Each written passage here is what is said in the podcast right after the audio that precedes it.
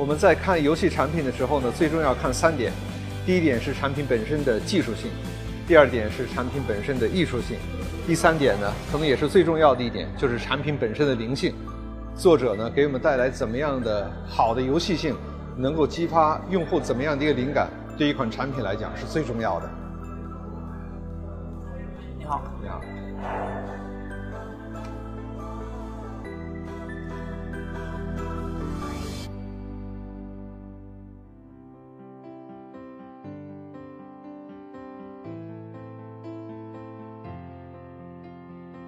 我是在中国出生的，小的时候回了日本，然后又回到中国来，所以从小学、中学、高中、大学一直都是在北京度过的。之后的话呢，回到了日本工作，在这个工作的过程中呢，又有机会回到中国，来负责中国的一些市场的工作。所以从这层意思上来说的话呢，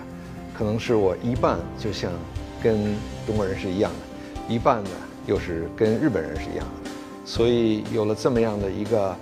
生活的背景和成成长的背景的前提下呢，我现在在国内呢，跟我们很多的用户交流，和我们的商业的伙伴做交流的话，没有什么问题。在我在索尼的这个工作的历程里边，呃，扮演了一个重要的一个角色呢，就是像一个文化或者一个企业大使的这么样的一个角色，就是给大家讲讲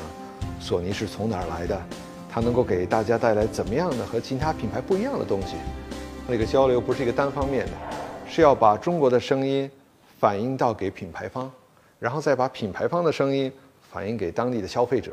是一个双向交流。特别是像索尼这个品牌，实际上它不是一个非常老的品牌，它是这个二战之后在这个日本的一片废墟里边，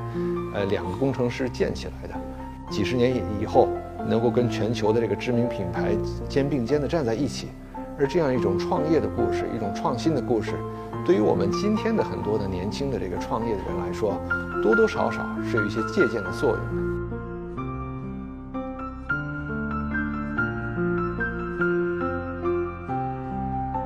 游戏本身呢，是我非常感兴趣的一个领域，我非常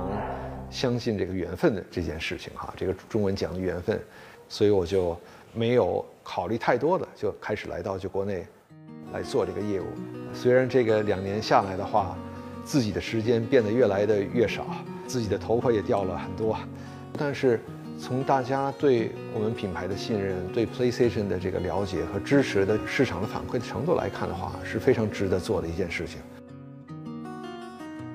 PlayStation VR 在国内发布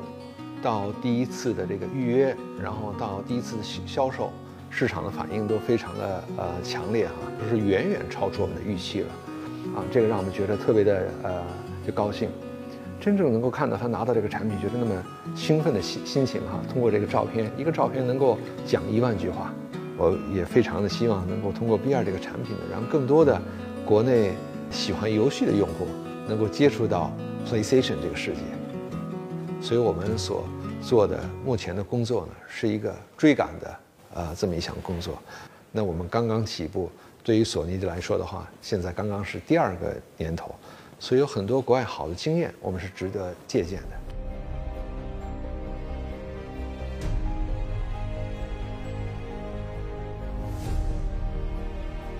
我认为，在国内做主机游戏本身呢，我们有这么一个使命，就是给国内的呃用户传递呃最新的产品的信息，这个包括硬件产品、软件的产品，同时呢，把国内用户的一些心声反映到。这个产品的设计也好，游戏开发者的这个里边去，很多的国内的这个游戏开发商，他的开发游戏的就时候可能习惯。